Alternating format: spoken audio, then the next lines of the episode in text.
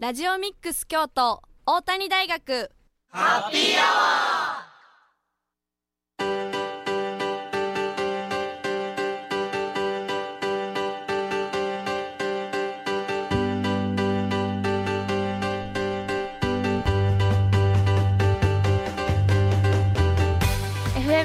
870ラジオミックス京都ここからは大谷大学ハッピーアワーのお時間ですこれから19時50分まで大谷大学でまちづくりを学ぶメンバーが大学周辺の楽しくて役に立つさまざまな情報を皆様にご紹介いたしますまたこの番組は再放送もお送りしています木曜日の午後11時からと週末土曜日曜の午後10時から再放送しているのでそちらも合わせてお聞きください皆さんこんばんは。本日のパーソナリティは大谷大学2回生の井上かりんと3回生の日野久作とあ日野久作でお送りします。よろしくお願いします。よろしくお願いします。今日,、はい、今日は12月28日ということで。そうですよ。もう年内最後の放送になります、ね、初っ端からちょっとミスしちゃいましたけど。はい残すところ2023年も残り4日なんですけど、うん、日野木さんは普段毎年、はい、どんな年残し方されていますか？僕はですね毎年その地元の幼なじみと一緒に、年越しを、はい、しまして一緒に神社に行って、はい、初詣をしてで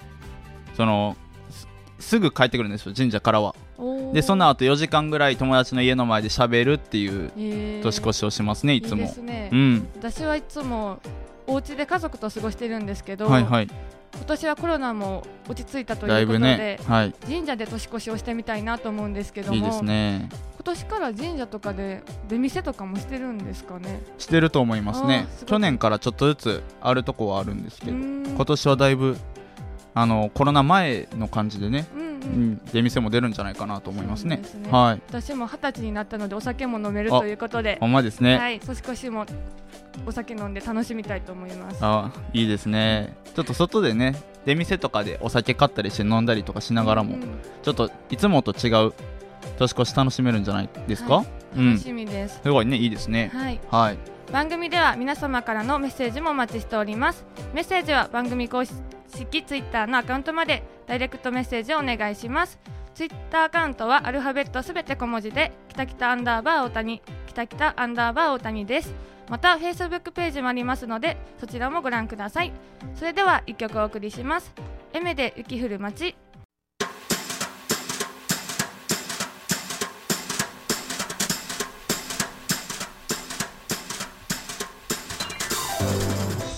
大谷大学ハッピーアワー本日は大谷大学2回生の井上かりんと3回生の日野久作でお送りします。続いてはハッピートークのコーナーです。このコーナーでは毎回大谷大学のご近所エリアでお仕事や地域活動に取り組む方にお話をお伺いします。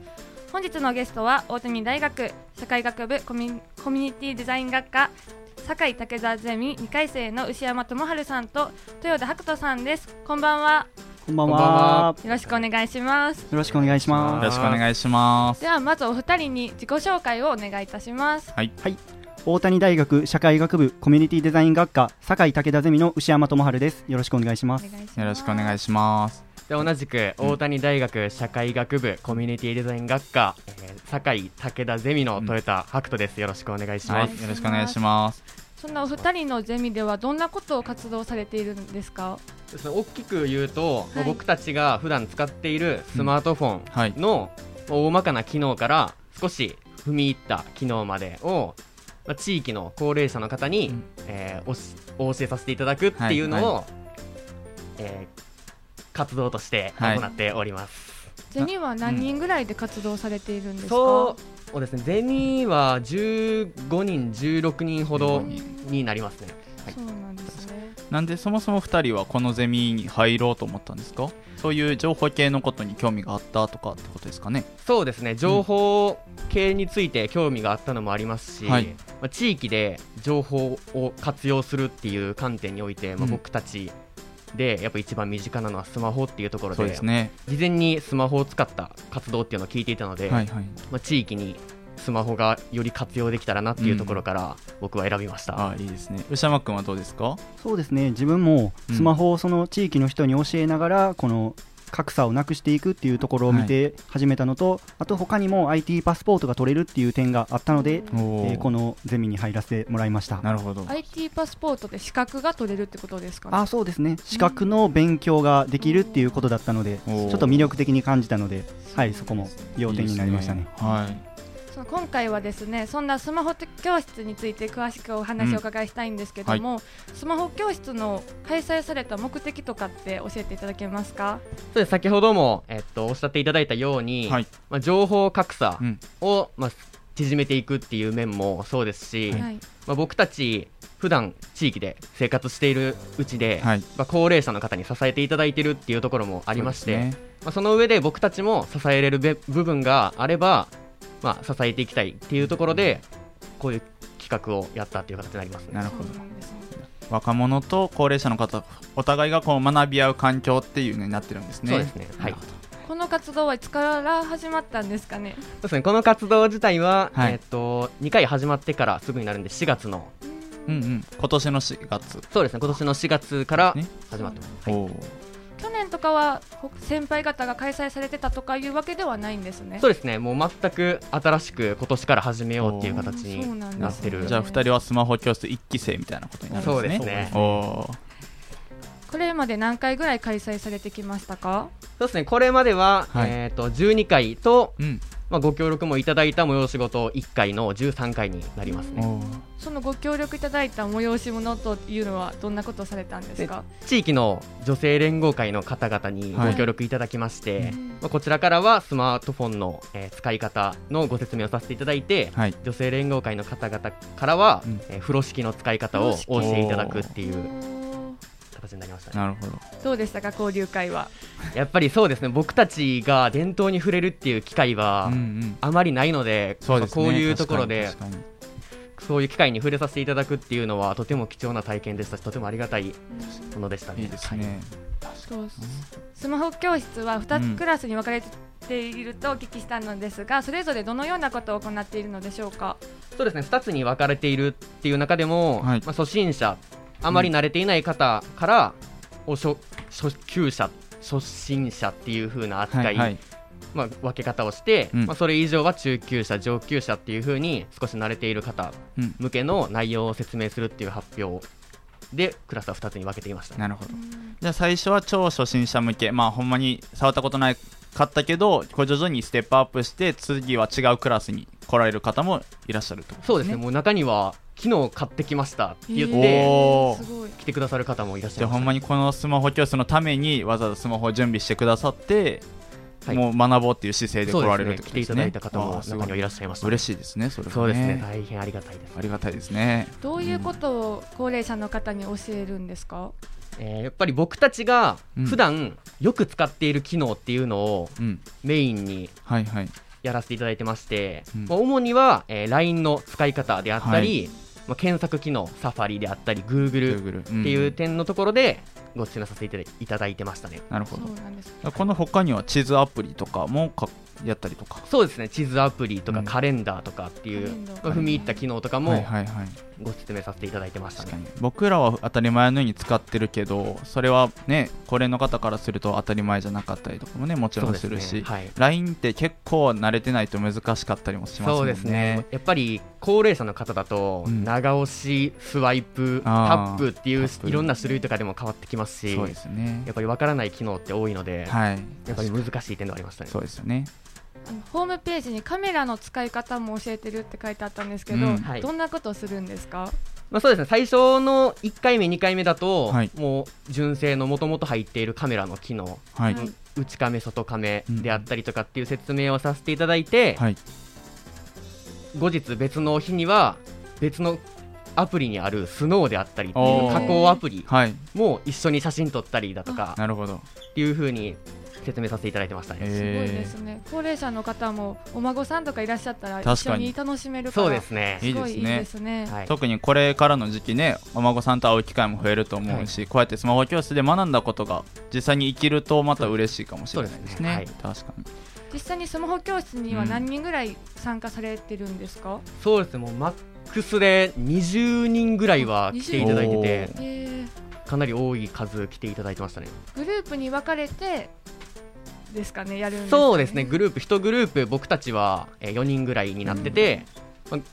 1グループ来ていただいた方5人ずつ割り振らせていただいて、ご説明させていただくっていう説明に。でも大体マンツーマンぐらいでそうですねぴったりついて説明してくれるって形なんですね、はい、そうなんです。なるほどなるほど。ホームページの方に始まる前にパワーポイント使った説明だったりとかあったんですけども、うん。はい、そういうのはみんなでしてからその後にグループでやる実践するって感じですか？そうです。そちらもグループによって違ってて、はい、その発表と一緒に全員で進めていく人もいれば、うん、1回発表してからグループごとに横についてもらっているゼミ生にやってもらうっていう説明も一緒にっていう形になってなるほど。そうなんです、はい、そうめっちゃ僕ちょっとこのお二人に聞きたかったことがあって、はい、僕ら僕は今 iPhone 使ってるんですよ、はい、で母親が Android 使ってて、はい、iPhone 使ってる側からすると Android の機能の教え方ってめっちゃ難しくて、はい、でスマホ教室にも、まあ、いろんな機種使われてる方来られると思うんですけど、そういった場合の対応は難しくないですか？は結構詰まる部分もあありますね、すね。やっぱりそこは。はいやっぱり iPhone 使ってる側からすると Android って結構違うじゃないですか。そうですもうもはやこの画面なんやみたいな部分もあったりしますね。もともと入ってる純正のアプリが全く違うかったりとか、ね、カメラ単純なカメラアプリだけでも全然違ったりするから、ね、変わったりとか結構そこはやっぱ苦戦しますか？教えたりするの。そうですね。もう中には説明しながら調べ、うん、調べながら説明っていう感じもあったりしますね。確かに。お二人とも iPhone 使ってる？そうですね。僕 iPhone ですね。結構じゃあ難しい。そうですね。結構高齢の方って、まあ、買ってない偏見かもしれないんですけどアンドロイド使われてる方がちょっと多いイメージがあって。そうですね。そん多い、あるあるよね、はい、そういうのはちょっと難しいんじゃないかなと思いながらちょっと2人の話今聞いてたんですけど牛山君とかはどうですか？そうですね。アンドロイドを使ってる方が多いんですけど、うん、他にもあの楽々本っていう高齢の方が使いやすいスマートフォンみたいなのが最近あるんで、はいはい、そういった面ではやっぱり自分たちもちょっと苦戦するところがあるので、うん、教授に助けてもらいながら一緒に取り組んでいくっていう形になっていますね。ねだからその自分たちも学びながらいろんなことを吸収しながらやってる感じになるね。そうですね。はい。はい。前半前半はスマホ教室について教えていただきましたが後半も大谷大学社会学部社会ゼミ武田ゼミ、うん、牛山智春さんと豊田白人さんにお話を伺いしたいと思います、はい、今回はですね牛山さんの方から1曲リクエスト曲をいただいているので曲紹介お願いしてもいいですか？はい、はい、えー、オクトでユニオン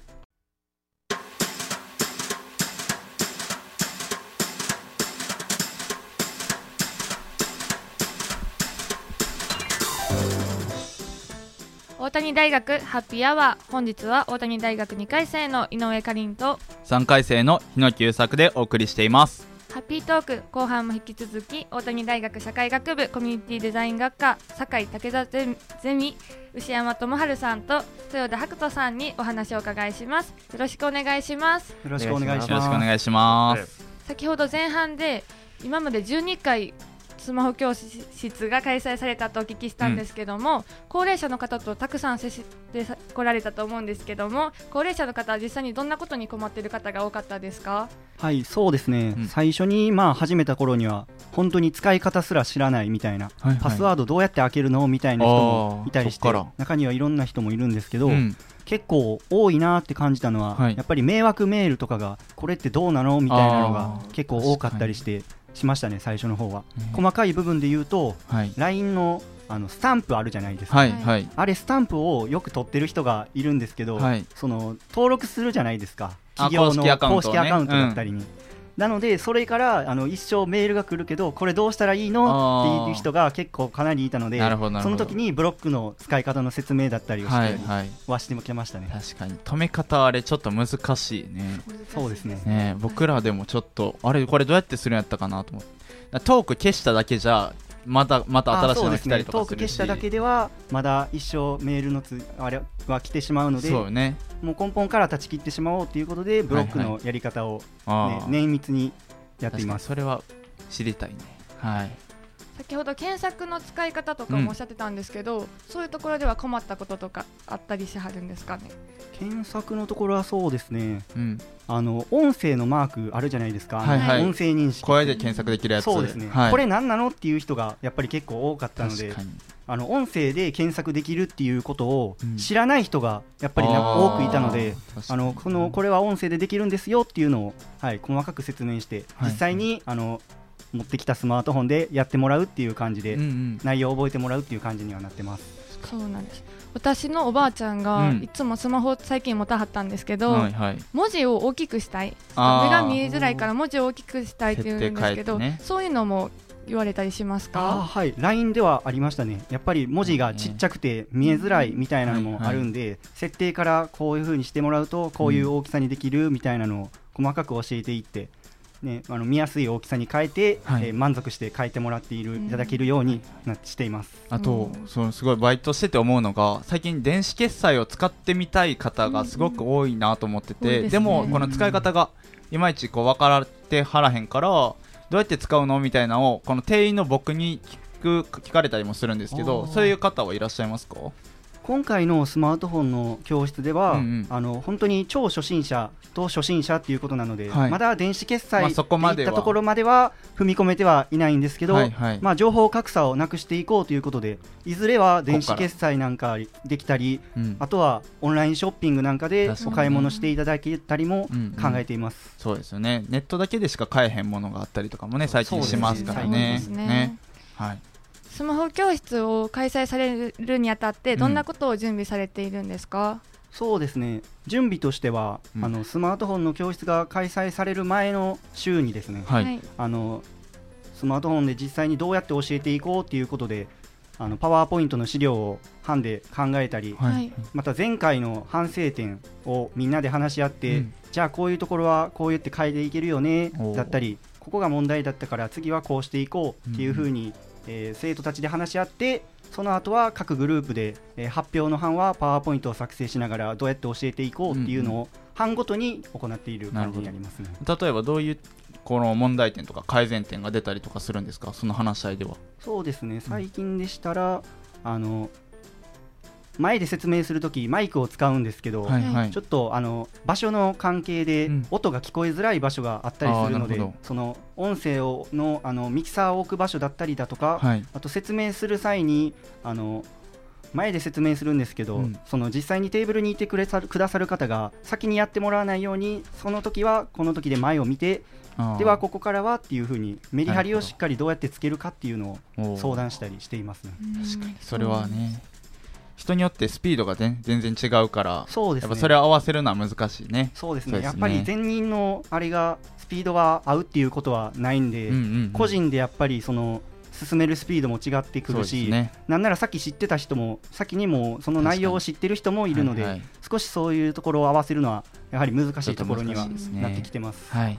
動画制作っていうのがホームページに書いてあったんですけども、うん、動画を使った説明もされてるんですか？動画制作ではあのスマホ教室を開催した後にその次の週にあの前で発表した班はその発表した内容を動画にしていくっていう形になってますね。そね。その他の班ではあの大谷大学のスマホ教室のうん、あのコマーシャルみたいな動画を実際のあのやってた時の映像を撮ってそれを使って、あのコマーシャル15秒ぐらいのコマーシャルを作ったりあとはなんか簡単な Q&A の質問なんかの動画なんかも撮ったりしています、はいはい、なるほど。そのコマーシャルは見れるんですか？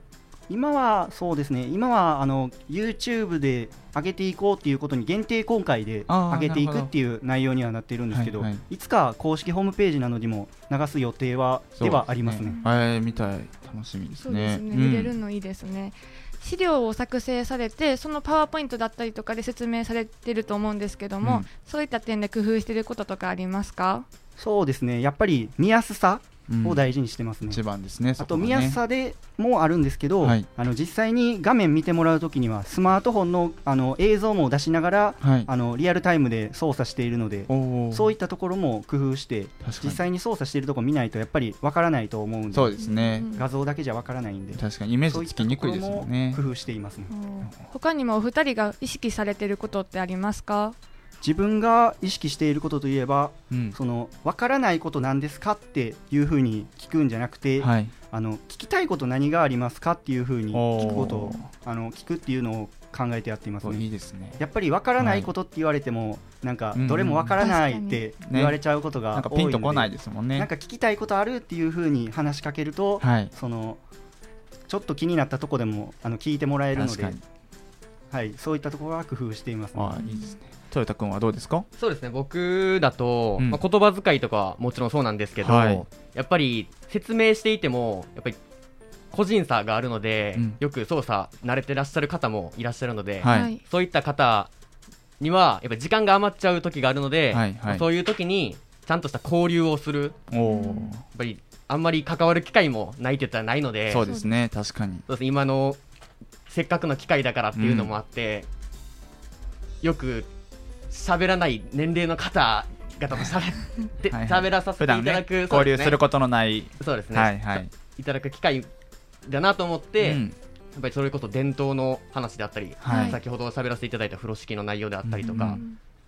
僕らが知らないことを教え教えさせていただく機会を大事にしていますね。はい、ね。確かに。お二人は活動を通してやりがいや身についたことなどはごありますか、そうですね。身についたこととしてはやはり前で発表するので、うん、そういったするそういった発表をする能力だったり、はい、あとはその受講してきてくださる方とお話をすることで会話力も上がったりするので、うん、はい、そういった能力が身につきます。えー、他にも、うん、あのこの前女性連合会の方と交流会を行った際には、風呂敷の教えあの使い方を教えていただいたりもして、うん、本当に自分たちが学ぶことばっかりで本当に感謝しかないっていう感じになってます、ね、いいですね。豊田君どうですか？そうですね。僕は発表もそうなんですけど、はい、やっぱり準備段階僕たちは基本的にもう生徒の間で全部やれることはやるっていうふうに方向性でやってるので、はい、やっぱりどのタイミングで自分は何をしたらいいのかっていう考えて動くっていう力は身につくかなっていうふうに思いました。なかなかね普段ぼーっと活動してるだけじゃつかないですもんね。そうですね。いいですね。はい。最後にスマホ教室の今後の予定を教えてください、うん、はい。えー、今年度はもうスマホ教室前回全部の回が終了してしまったんですけど、はい、来年度も行う予定ではあるので、うん、えー、一度来ていただいた方は、うん、えー、大谷大学スマホ教室の公式の LINE から、うん、えー、今後今後来ていただきたいなって考えていただいている方は、はい、あのホームページの方からご確認いただけますのでよろしくお願いします。はい、お願いします。ありがとうございます。本日のゲストは大谷大学社会学部コミュニティデザイン学科堺武田ゼミの牛山智春さんと豊田白人さんでした。どうもありがとうございました。ありがとうございました。ありがとうございましたではここで一曲お送りします。星野源で光の後。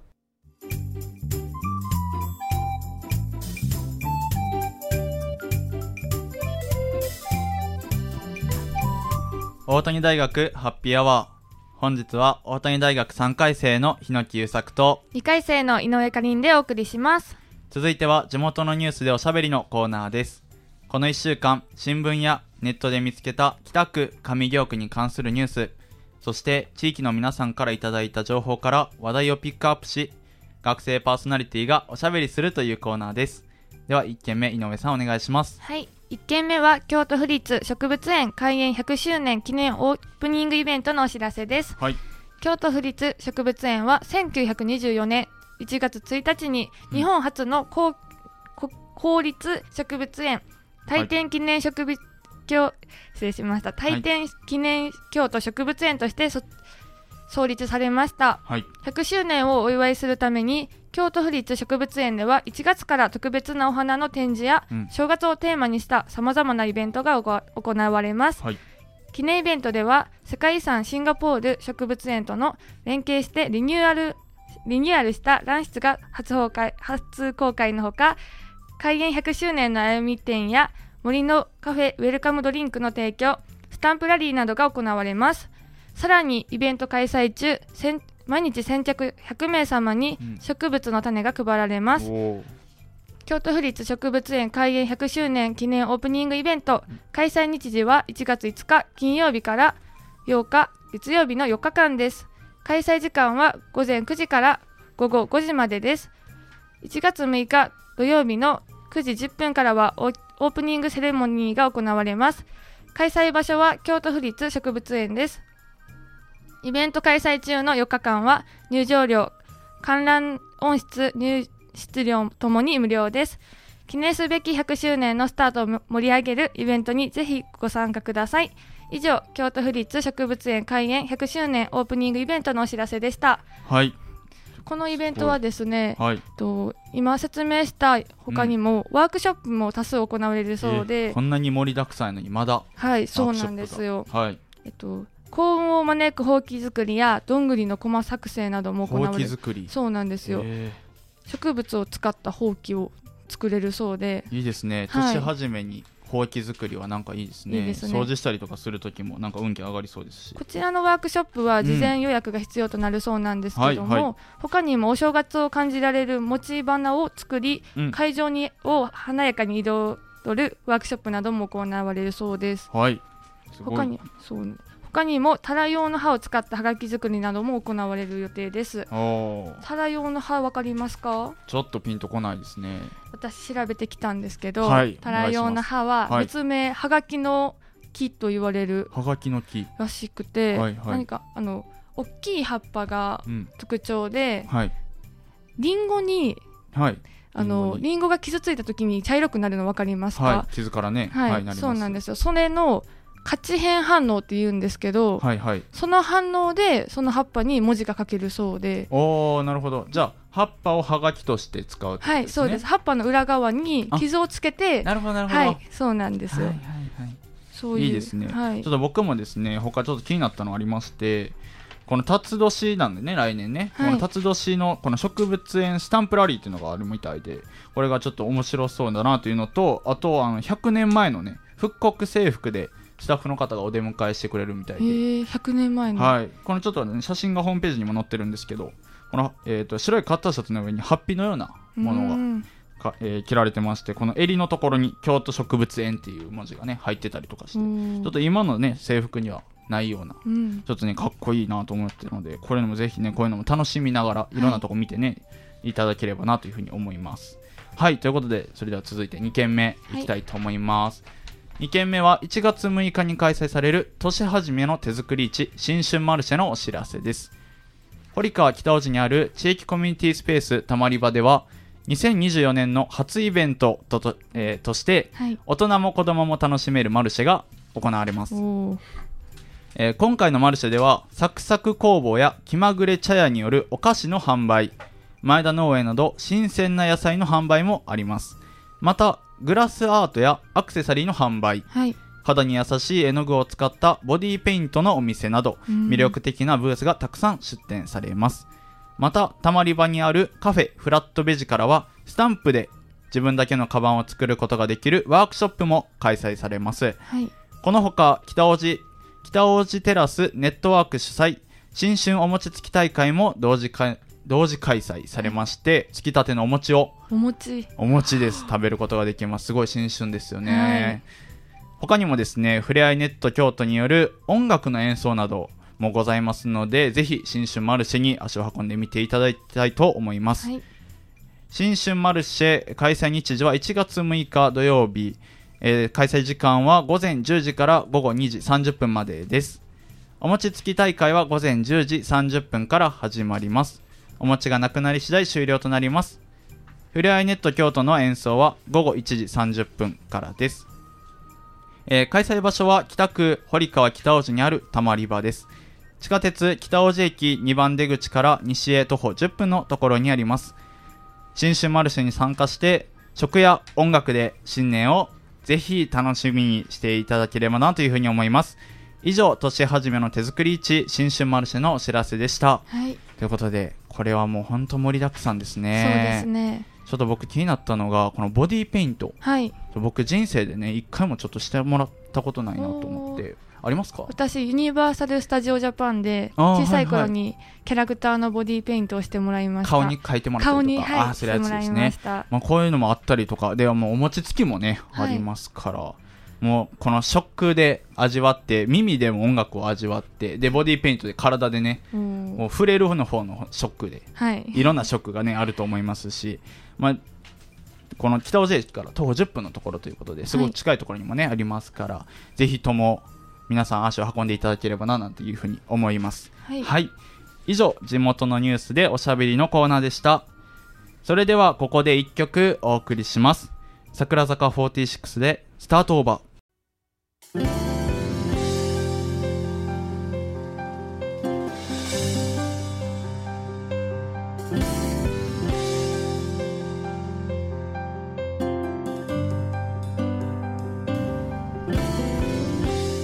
谷大学ハッピーアワーエンディングのお時間です。はい。ということで、今年最後の、2023年最後の放送がもうすぐ終わってしまいますが、